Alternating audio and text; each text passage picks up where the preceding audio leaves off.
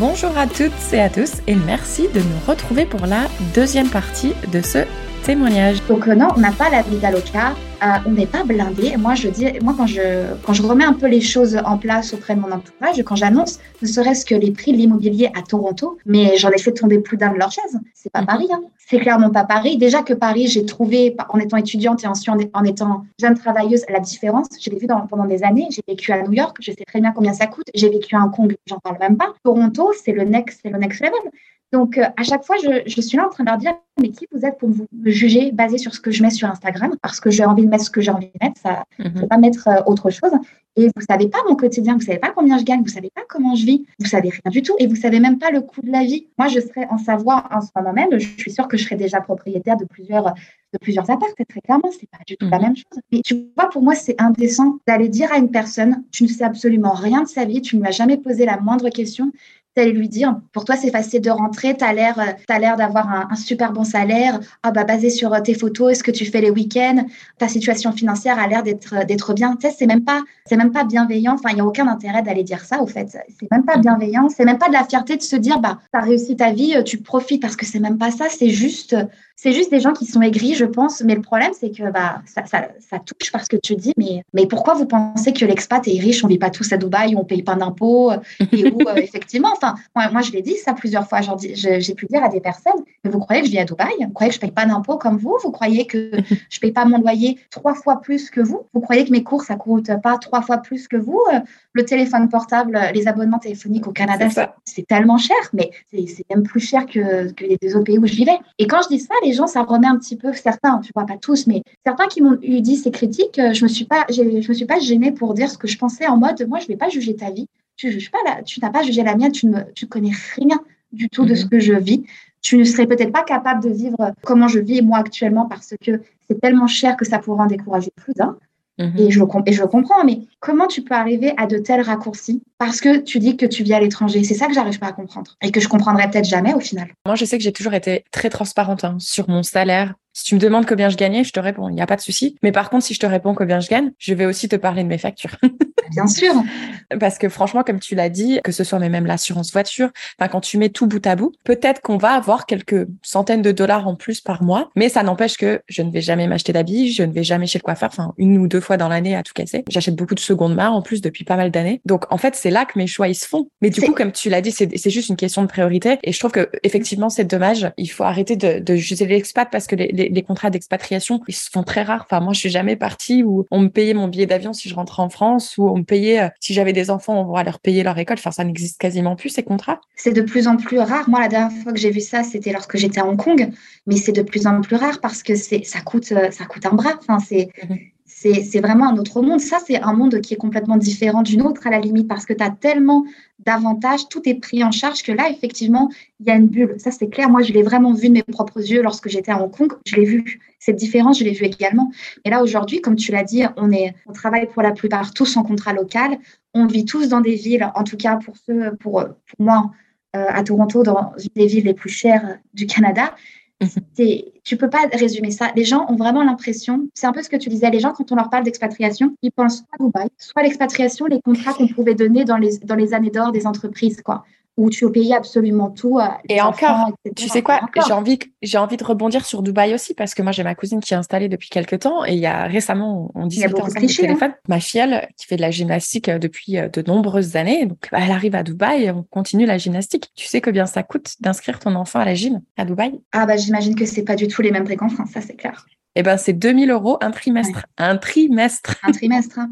Mais je sais que le foot ici, j'ai des potes qui font pas mal de foot en club. Quand ils m'ont annoncé les équipements et combien, et combien ça coûte, on n'est clairement pas sur les associations sportives qu'on a en France. C'est non, c'est mhm. très cher. Tout est cher à Dubaï. Moi, je, sais que c'est que la vie est très chère. Aller au restaurant, les malls, les soins c'est super cher. Ici, je trouve qu'au Canada, on est plutôt bien loti à ce niveau-là. Mais moi, quand j'étais à New York ou à Hong Kong, je suis allée plusieurs fois aux urgences, par exemple. J'ai vu la facture. Bah, as intérêt à gagner extrêmement bien ta vie au final parce que tout est cher. Tu as peut-être un salaire qui va avec, mais comme tu l'as dit, les factures, le coût de la vie, c'est pas la même chose. Et ça, si t'es pas un peu curieux ou si tu n'as jamais fait cette, cette, euh, cette expérience, tu peux pas le savoir. Donc, au lieu de faire des raccourcis qui sont vraiment ridicules et qui n'apportent rien au débat, bah, juste poser les questions en mode combien ça coûte de louer un appartement à Toronto ou à Montréal, par exemple? C'est mhm. intéressant en plus de voir la différence.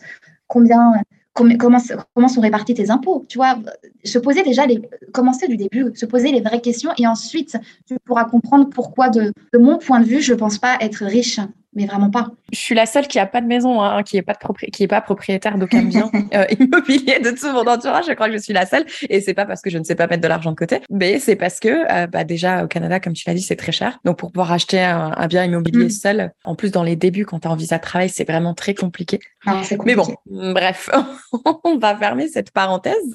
Alors maintenant qu'on a fermé la parenthèse de l'expat n'est pas riche, euh, une chose que j'aurais bien aimé qu'on aborde, c'est est-ce que toi tu as des difficultés à dealer justement avec le décalage horaire qu'on a du coup avec la France Alors euh, avec certaines personnes, oui. Par exemple, moi aujourd'hui, ce qui est insupportable pour moi d'entendre, parce que comme tu l'as dit, ça fait quasiment six ans que je suis partie, donc les gens maintenant ont eu euh, ont, l'habitude de savoir qu'il y a un décalage horaire. Je vis pas à une heure de chez moi. Ce qui m'énerve, c'est quand on m'appelle ou quand on veut m'envoyer, on m'envoie un message et euh, qu'on me dit, euh, viens, on s'appelle, mais euh, par contre, c'est combien déjà le décalage horaire? À chaque fois, je suis là en train de dire, et si je parle de l'exemple depuis que je suis au Canada, à chaque fois, j'ai envie de dire à ces gens, mais attendez, ça fait trois ans que je suis partie, comment ça se fait qu'aujourd'hui, vous me demandez encore, au pire, allez sur Google, parce que ce genre de questions, pour moi, et en fait, pour moi, je sais que ça part pas d'un mauvais sentiment. C'est vraiment qu'ils ne le pensent pas. Mais pour moi, c'est irrespectueux parce que ça veut dire qu'ils ne prennent pas en compte le fait que je suis partie et que du coup, non, si toi, tu es disponible à 15h heure française, il y a peu de chances qu'en semaine, je sois disponible parce que d'une, je travaille ou peut-être que je fais autre chose. Et que quand des gens m'écrivent et qu'il est 20h pour eux et que pour moi, il est peut-être 14h en plein milieu de la semaine et qu'on m'appelle sans me demander mhm. si je suis disponible ou pas, c'est un manque de considération. Parce que c'est ça, en fait, le mot. C'est pas forcément que du, un manque de respect, c'est un manque de considération parce que à chaque fois, j'ai envie de leur dire, mais en fait, vous pensez que je fais quoi? Pourquoi vous pensez que je suis disponible au moment où vous vous l'êtes? Pourquoi vous n'arrivez pas à vous mettre dans le crâne qu'il y a 6 heures de décalage? Tu sais, pour Hong Kong, j'avais même plus que 6 heures, j'avais même 8 ou 9 heures de décalage. Il y avait encore des gens qui m'appelaient à n'importe quel moment quand c'était bien pour eux mais que ça n'était pas pour moi. Et du coup, bah, il y avait de la frustration des deux côtés parce que j'étais pas disponible, forcément, surtout si je travaillais. Ou alors, euh, des fois, on me réveillait. C'est ce que j'allais dire. Moi, ça m'est arrivé au tout début. Ça m'arrive plus ça, c'est le pire parce que, ça, ça m'angoisse. Au milieu de la nuit, mais c'est ça. Mais oui, moi, ça m'angoisse. Ah, j'ai oublié. je me dis à chaque fois, il y a quelqu'un qui, qui est mort, il y a eu un accident, pourquoi on m'appelle comme ça? Et euh, que ça arrive une fois, il n'y a pas de problème.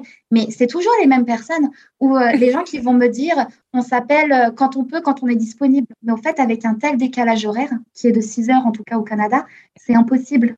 C'est impossible. Et moi, je le vois depuis trois ans que c'est de l'organisation. Moi, j'ai jamais refusé un appel, j'ai jamais oublié de répondre à un message. Jamais. Je défie quiconque de mon, de mon entourage de me dire l'inverse.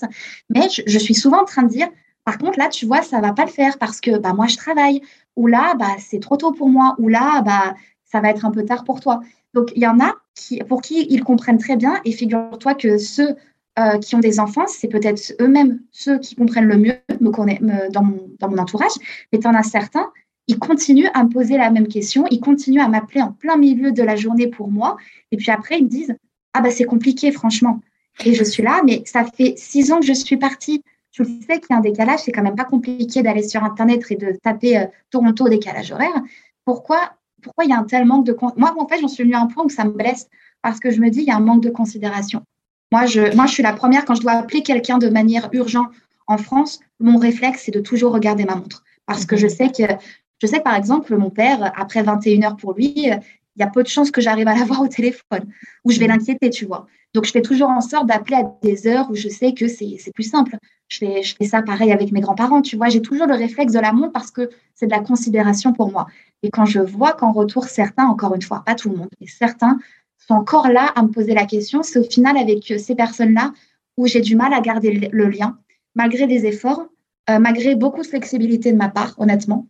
Mmh. Euh, comme quoi, des fois, j'essaie de les appeler pendant mes heures de pause, alors que j'ai pas trois heures de pause ou des fois dans l'après-midi quand j'ai moins de travail parce que je travaille de la maison, mais ça me demande beaucoup de flexibilité de faire ça. Et je vois que ça semble normal pour eux. Mhm. Alors que non. Et ça, ça m'embête parce que je trouve qu'il y a vraiment un manque de considération. Et moi, ça me fait de la peine parce que je me dis que petit à petit, on crée une distance et petit à petit, ça va être dur de revenir dans, mhm. dans, cette relation. Tu vois ce que je veux dire? C'est juste ça. Je sais pas si tu vois ce que je veux dire ou si tu penses pareil, mais moi, c'est vrai que, c'est, que ce comportement-là, qui est involontaire, hein, je le sais très bien, ça me, ça me fait de la peine pour, pour ce manque de considération, en tout cas. Mais je sais que moi, enfin, parce que bon, chaque problème a toujours une solution. Donc déjà, les, les téléphones, en plus, maintenant, ils ont plein d'applications où tu as juste à rentrer le nom de la ville. Euh, moi, je sais que, en plus, du coup, comme je, je fais un podcast sur l'expatriation, automatiquement, si je sais que je vais interroger une nana qui se trouve dans tel pays, pouf, j'ouvre l'application, je mets euh, le, le, nom de la ville où elle se trouve. Et comme ça, je sais systématiquement quelle heure il est. C'est rapide, j'ouvre l'application. Il est vrai que moi, euh, j'essayais de dire, bah, en fait, viens, on planifie notre appel parce que mm. l'autre jour, chez ma meilleure amie Julie, et, et je sais qu'elle l'a pas fait exprès et je, je lui en veux pas du tout, mais euh, elle m'appelle à 6 heures du matin parce qu'il est midi en France, donc c'est sa pause de midi. Elle se dit, tiens, je vais appeler Kelly. Bon, 6 heures du matin, je lui dis, il est un peu tôt la cocotte. Elle me dit, mais je croyais que tu te levais tôt. oui, mais tu vois, enfin, je suis même pas sûre que quand je me réveille comme ça, j'ai les yeux qui collent encore, je suis pas sûre que j'ai envie de raconter ma life. Bon, encore une fois, je, je sais très bien, je la connais, elle l'a pas du tout fait exprès. Mais tout ça pour dire qu'en fait, oui, en plus, comme tu l'as euh, justement euh, dit, c'est que le soir en France, du coup, c'est l'après-midi en général pour nous. Donc, on a des réunions, on a des choses, enfin, on travaille. Donc, c'est vrai que si on planifie pas l'appel, bah, on risque de passer à côté en fait. Euh, il y a de fortes chances qu'on passe à côté. Moi, je me souviens qu'il j'avais une frustration aussi même avec le week-end parce que ouais, bah, on verra quand, vers quelle heure on s'appelle. Bah non, en fait, je veux pas voir parce mm. que moi, j'ai envie d'aller à la salle de sport, j'ai envie d'aller faire mes courses, j'ai envie de faire mon ménage, j'ai envie de faire des choses. Je peux pas attendre là que tu décides de m'envoyer un message en me disant bah appelle-moi maintenant. Et en fait, je trouve que c'est c'est pas compliqué juste de planifier un peu les appels et bien sûr on peut réajuster s'il y a des choses qui qui arrivent etc. Mais je suis d'accord avec toi que plus tu vas attendre d'appeler la personne, plus tu vas avoir de choses à te raconter. Et du coup, plus longtemps l'appel va durer. Et en fait, tu te mords la queue. C'est le serpent, le serpent qui se mord la queue parce que si en fait, de temps en temps, tu appelles la personne 10 minutes, un quart d'heure. Enfin, maintenant, avec euh, ma pote Julie, c'est drôle parce que elle s'est récemment excusée auprès de moi que oui, quand elle habitait dans la vie de famille avec ses enfants, etc., elle m'a complètement snobé. Snobé dans le sens où, bah, on n'a jamais le temps pour s'appeler. Bon, moi, je, je lui en veux pas du tout. Et maintenant, tu vois, euh, bah, on s'appelle très fréquemment, tu vois, mais on va s'appeler 20 euh, minutes, un quart d'heure, 20 minutes. Quand elle est sur la route, elle rentre du travail elle va m'envoyer un message. Est-ce que c'est le bon moment pour que je t'appelle? La plupart du temps, je réponds oui, parce que je sais que ça va pas durer longtemps en fait. Plutôt que d'attendre trois mois et qu'ensuite l'appel va durer une heure et demie. Là, c'est plus compliqué de trouver une heure et demie sur ton créneau pour les deux personnes. Complètement. Et puis surtout, euh, quand on parle du week-end, t'as pas forcément envie de passer tout ton dimanche au téléphone avec ah, mais moi, c'est fini. personnes. Moi, c'est parce que tu voilà, parce que tu veux aussi profiter. Donc moi, j'ai mis le, le là il y a un bon moment déjà, parce que sinon, tout le monde se réunissait le dimanche en se disant on va appeler Marine. Sauf que moi, bah, le dimanche après-midi, j'ai aussi envie de, sortir, j'ai envie de profiter. J'ai pas mhm. forcément envie de passer tous mes dimanches après-midi parce que c'est parce que c'est confortable pour ceux qui sont en France de ma place à ce moment-là. Comme tu l'as dit, euh, moi j'ai des personnes, elles vont m'appeler dans la semaine quand elles savent que c'est possible pour moi. On, on s'organise ça et ça fonctionne toujours très bien. Moi, comme je l'ai dit, j'ai jamais refusé un seul appel. Je suis, mais par contre, je nuance toujours en disant par contre, il faut qu'on s'organise parce qu'il y a six heures, si tu veux m'appeler la semaine, moi je travaille. Cette semaine, ça va être un peu compliqué, j'ai trop de réunions, il faut que je sois focus. Mais par contre, à ce moment-là, oui, on en revient un peu à ce qu'on disait, c'est une histoire de priorité. Si tu as vraiment envie d'appeler cette personne, c'est soit nous ou, eux, tu vois, tu vas, tu vas trouver le moyen de bien le faire. Mais en vrai, c'est juste, c'est du détail de se dire que tu appelles quelqu'un, mais qu'il faut juste que ça corresponde avec ses horaires à, elle et tes horaires à toi. C'est la première question que tu devrais te poser parce que quand tu agis dans, un, le sens inverse, tu peux pas imaginer un petit peu le message que ça, que ça, que ça produit pour des personnes comme nous. Par exemple, c'est en mode, ouais, c'est quand eux, ils sont disponibles, mais pas forcément, mais ils se disent pas que nous, euh, c'est un petit peu compliqué. Du coup, il y a de la frustration, puis il y a de la compréhension. Alors qu'il mm-hmm. suffit d'être organisé, il suffit d'être transparente et de, et d'expliquer pourquoi tu ne veux pas forcément tous les appels du dimanche, par exemple, mais par contre, tu es disponible ici et, euh, et, ça fonctionne. En fait, je pense que tous ces petits malentendus, ils peuvent à un moment donné se, se résoudre si déjà tu as envie que, si déjà plusieurs personnes veulent faire l'effort et s'il y a de la communication, tu vois. Ça, je pense que ça peut vraiment fonctionner dans le bon sens. Mais Marine, c'est toi qui as fait le choix de partir. C'est toi qui as fait le choix de partir. C'est à toi de faire des efforts, nom de Dieu. Ou alors, euh, c'est toi qui as fait le choix de partir c'est plus facile pour toi, ça aussi. Voilà. Et bonjour, euh, et bonjour la culpabilité euh, derrière cette phrase. Voilà, et ben c'est, c'est parfait que tu dis ça parce que justement, c'est, c'est quelque chose, un point auquel je voulais absolument discuter aujourd'hui. Deux points d'ailleurs. Donc récemment, il y a quelques jours, j'ai posté une story sur Instagram. Du coup, j'ai demandé à ma communauté si tu devais souhaiter quelque chose à ton enfant, ou à ton frère et à ta sœur, pour ceux qui n'ont pas d'enfants, quelle est la chose que tu lui souhaiterais? T'imagines même pas le nombre de réponses que j'ai, mais on va dire 80% des réponses, c'était je lui souhaite d'être heureux. Donc j'ai je lui mhm. souhaite d'être heureux, épanoui, bien évidemment. Je lui souhaite d'être aligné avec ses décisions, avec ses choix. Donc en gros, tout le monde souhaite à tout le monde d'être heureux. Bon, les choses sont dites. Je te souhaite d'être heureux. Voilà. Moi, être heureuse en Moselle, c'est pas deux mots qui allaient ensemble. C'est pas une phrase que mm. je pouvais faire. Et d'ailleurs, ça va me permettre aussi de rebondir sur un article que j'ai récemment lu sur l'impact de l'expatriation sur l'entourage. Et c'est un article que j'ai absolument détesté, donc je ne mettrai pas le lien de cet article dans la description de l'épisode. En dehors du fait qu'il y avait beaucoup de choses négatives, cet article a vraiment employé des mots que j'ai trouvé très durs parce que ça disait que notre entourage subisse, qu'ils doivent s'adapter et qu'on leur impose nos choix. Donc, ok. Bonjour la culpabilité, hein. vraiment. Voilà. Euh, Remettons les pendules à l'heure 5 minutes parce que du coup, moi j'ai envie de toutes celles et ceux qui nous écoutent, hein, je les invite à, réfléchir à, ces deux phrases que je vais dire. Donc la première, j'ai envie de dire, moi, et je parle pour moi, c'est que quand je suis née, jusqu'à l'âge de 18 ans, on m'a imposé de grandir dans une région où j'ai vraiment essayé de m'adapter. Puis j'ai subi un mal-être. Franchement, je me souviens de, le nombre de fois où j'étais dans ma chambre à pleurer. et puis même en plus, je pense que j'ai des, je dois avoir des dépressions, euh, je sais plus comment on dit en français, mais euh, seasonal depression, euh, avec la pluie, le gris, tout ça, ça me. Le, le changement de saison. C'est pas le changement de saison, c'est la pluie. C'est vraiment le fait qu'il fasse gris et qu'il n'y ait pas de soleil. Ça, ça te joue sur le, le moral le manque de luminosité, ça, ça t'impacte direct sur ton moral. Exactement. Donc pour moi, ça a été très dur à, gérer. Donc dans ma situation, j'ai l'impression d'avoir subi. J'ai l'impression qu'on m'a imposé et j'ai essayé de m'adapter. Mais maintenant, je parlais récemment avec mon oncle et ma tante sur euh, le parcours de mes grands-parents, avec qui j'ai pas malheureusement eu assez euh, de temps euh, pour dialoguer. Et en, en, réfléchissant un peu sur eux, je me suis dit, mais mes grands-parents, eux, ils ont subi la guerre. On leur a imposé de changer de pays s'ils voulaient survivre. Et ils ont dû s'adapter euh, souvent à une nouvelle langue, à une nouvelle culture. Donc, par exemple, mon papy qui venait d'Italie, euh, qui a dû venir en France, il a dû s'adapter à ça. Il n'avait pas du tout les moyens qu'on avait aujourd'hui. Il n'avait pas un prof, il n'avait pas des applications. enfin, c'était pas du tout le, même cas. Donc, en fait, ce que j'invite tout le monde à réfléchir et notre entourage, et puis la personne qui a écrit l'article aussi, j'espère qu'elle écoutera ça. ce que j'allais dire. Des mots comme subir et imposer, pour moi, ils ne sont pas du tout adéquats à employer pour, euh, pour notre entourage. Et même si je peux comprendre que pour certaines personnes, ça peut être très dur de voir son enfant partir, mais est-ce qu'on préfère la voir partir et être heureuse ou est-ce qu'on préfère la voir rester et être triste en fait? Je te rejoins euh, complètement. Je vais rebondir sur plusieurs points. Moi, j'ai toujours su, quand j'étais euh, beaucoup plus jeune, j'ai toujours su que j'allais partir. J'avais jamais imaginé que ma vie serait comme elle est aujourd'hui. J'ai jamais imaginé l'expatriation parce que d'une, j'étais quelqu'un de profondément angoissé. Jamais j'aurais cru avoir cette vie. Mais je savais que je voulais partir. Et moi, pour moi, partir à l'époque, c'était la grande ville. C'était Paris. C'était, je voyais Paris un peu comme un Sex and the City. Pour quelqu'un qui vient de la Savoie, où c'est pas l'ambiance de la ville, moi, Paris, depuis mon plus jeune âge, m'a toujours fait rêver. C'était mon but. Je savais qu'un jour j'allais partir et effectivement, je l'ai fait. Enfin, j'avais pas imaginé tout le reste, mais euh, je l'ai fait. Et c'est vrai que quand je rentre chez mes parents, Aujourd'hui, parce que j'ai plus de maturité, parce que j'ai eu la chance de voyager un peu dans le monde et de voir ce qui va, ce qui va pas, je me suis rendu compte de la chance que j'ai eu d'avoir grandi dans un environnement comme la Savoie, de, des conditions que mes parents m'ont mhm. données pour pouvoir grandir dans un environnement sain et, aimant. Ça, j'ai vraiment, j'en suis vraiment rendu compte l'année dernière. Je pense que le Covid aussi a, a, changé un peu les choses, mais je m'en suis rendu compte je suis hyper reconnaissante et j'en ai, j'ai eu l'occasion d'en parler avec eux en plus. Mais ça ne veut pas forcément dire que c'était pas place à moi, tu vois. Je ne, je regrette absolument pas. Moi, j'aime ma région, mais peut-être qu'un jour ça changera. Mais jusqu'à présent, je me sens pas de retourner vivre là-bas. Je me sens, je suis attachée à cette région, mais je me sens pas ancrée au point d'y rester. Et quand je parle à mes amis qui viennent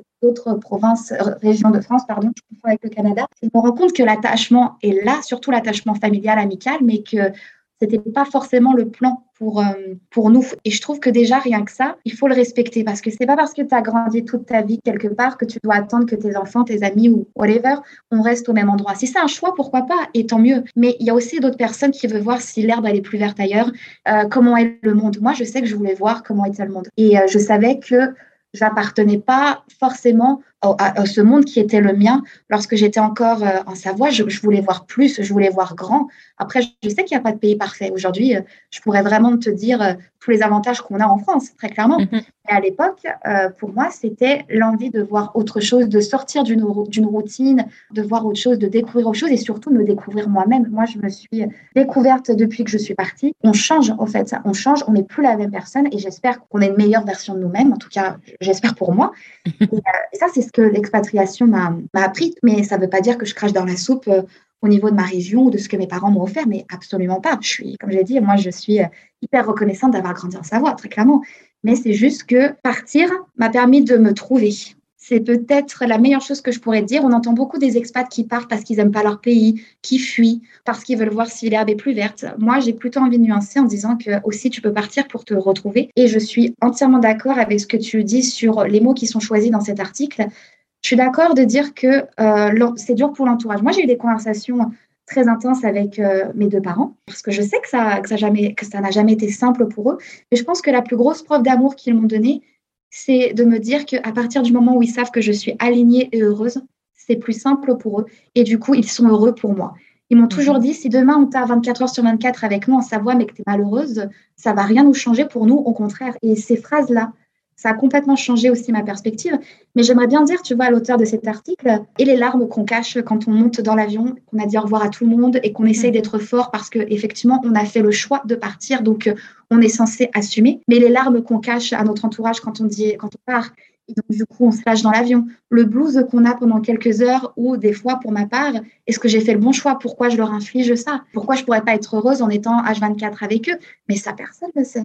Alors Ou quand tu, euh, tu sais, moi, il y a, un truc aussi qui, a, qui, je sais qu'ils le font pas euh, de façon euh, mal intentionnée, mais euh, tu sais quand il y a des, des, réunions de famille, des anniversaires ou des choses comme ça, et pendant qu'ils sont en train de faire la soirée, ils vont t'envoyer des photos. Mais en mmh. fait, mmh. moi les photos, tu vois, c'est, enfin, j'ai l'impression que je me fais narguer en fait. Tiens, regarde ce que tu rates. Tu vois, à la limite, prends ton téléphone et appelle-moi en visio, appelle-moi et dis-moi que bah, que t'aimerais bien que j'étais, que je sois là, que tu nous manques ou tiens, regarde, on a envie que tu participes un petit peu avec nous pendant la soirée. Et bah oui, comme ça, je participe, je dis bonjour à tout le monde, salut, bon anniversaire si c'est euh, si c'est l'occasion de le dire. Mais m'envoyer juste des photos, bah en fait, ça rend triste en fait.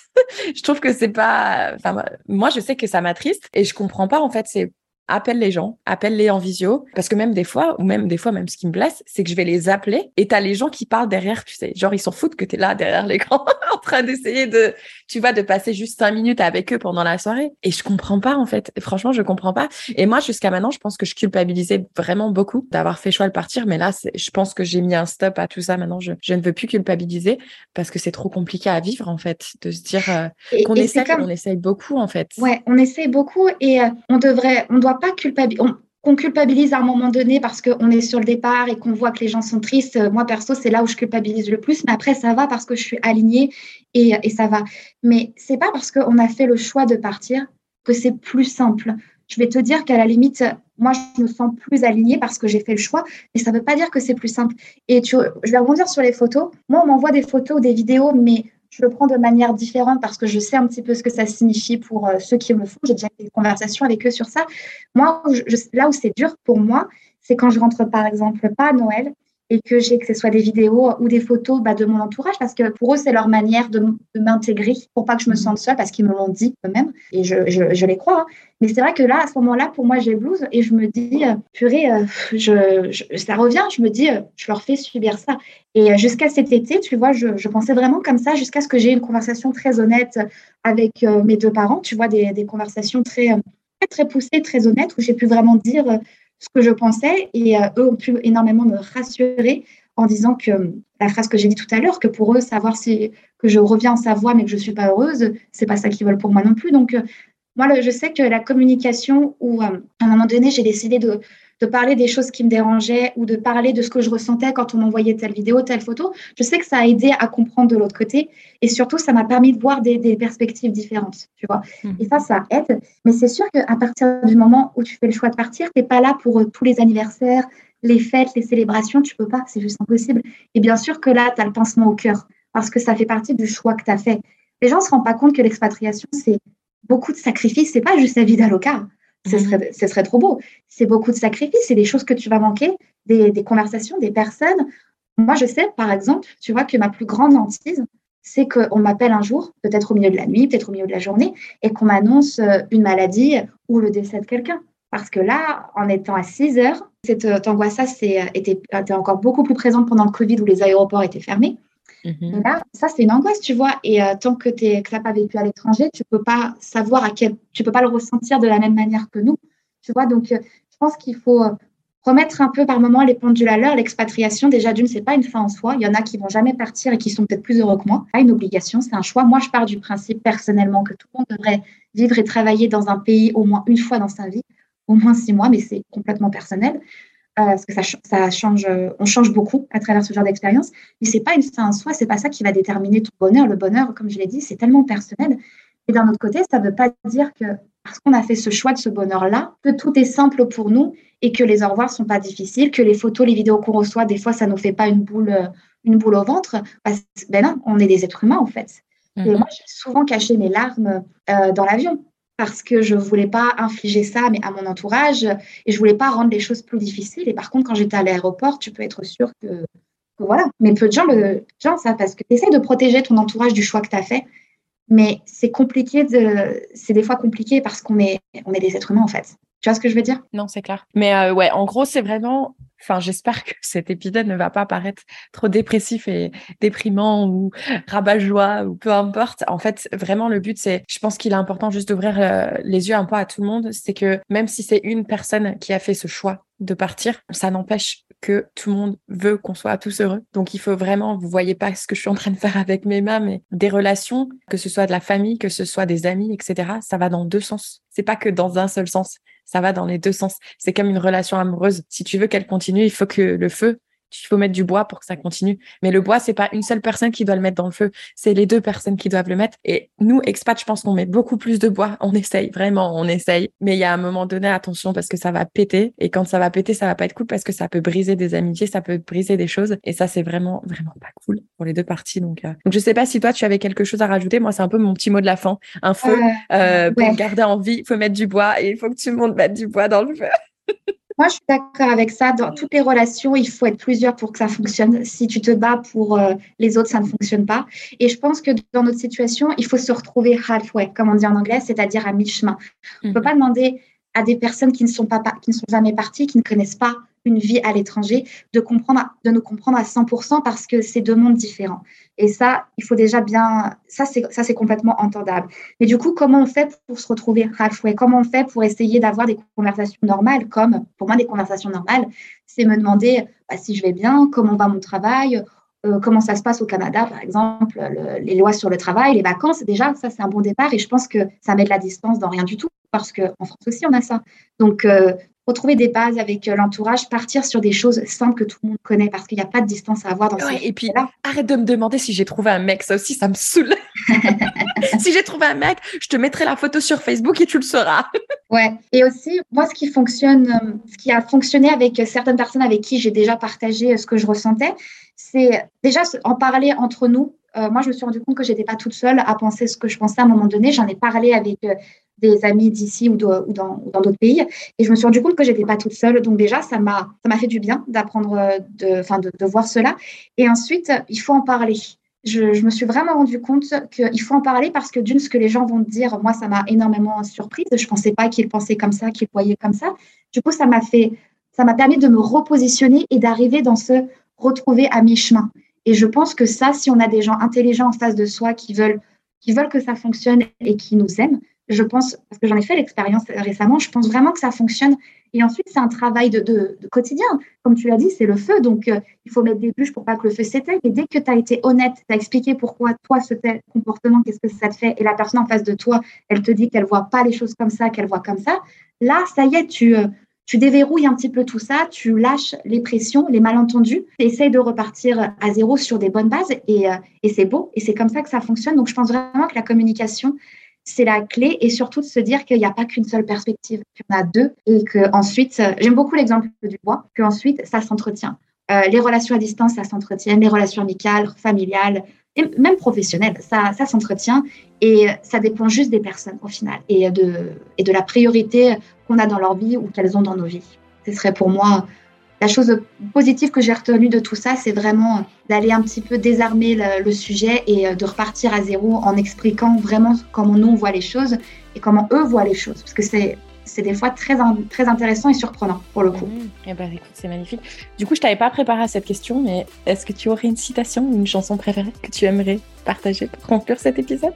Euh, Chanson préférée. Alors, citation, euh, j'en ai deux au fait. Chanson préférée, Mistral gagnant de Renault. Et euh, ma citation préférée, c'est Je suis euh, l'auteur de, ma propre, de ma propre vie. Quelque chose comme ça. Ou le propre héros de ton propre livre, ça se ressemble un peu. Yeah, ouais, ça se ressemble aussi, mais en tout cas, je suis la, la seule qui est responsable de ma vie et de mon bonheur, en tout cas. Bah écoute, merci beaucoup Marine pour tous les expats qui nous ont écoutés. Encore une fois, cet épisode est dédicacé.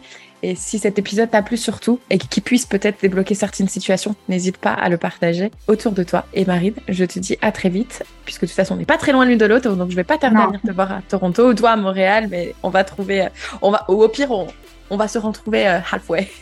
à Kingston, c'est sympa. c'est un plaisir en tout cas. Merci à toi. Un plaisir partagé. Ciao, ciao. Bye. Merci de nous avoir écoutés jusqu'au bout. Si cet épisode t'a plu, n'oublie pas de nous laisser 5 étoiles pour nous remercier de ce partage.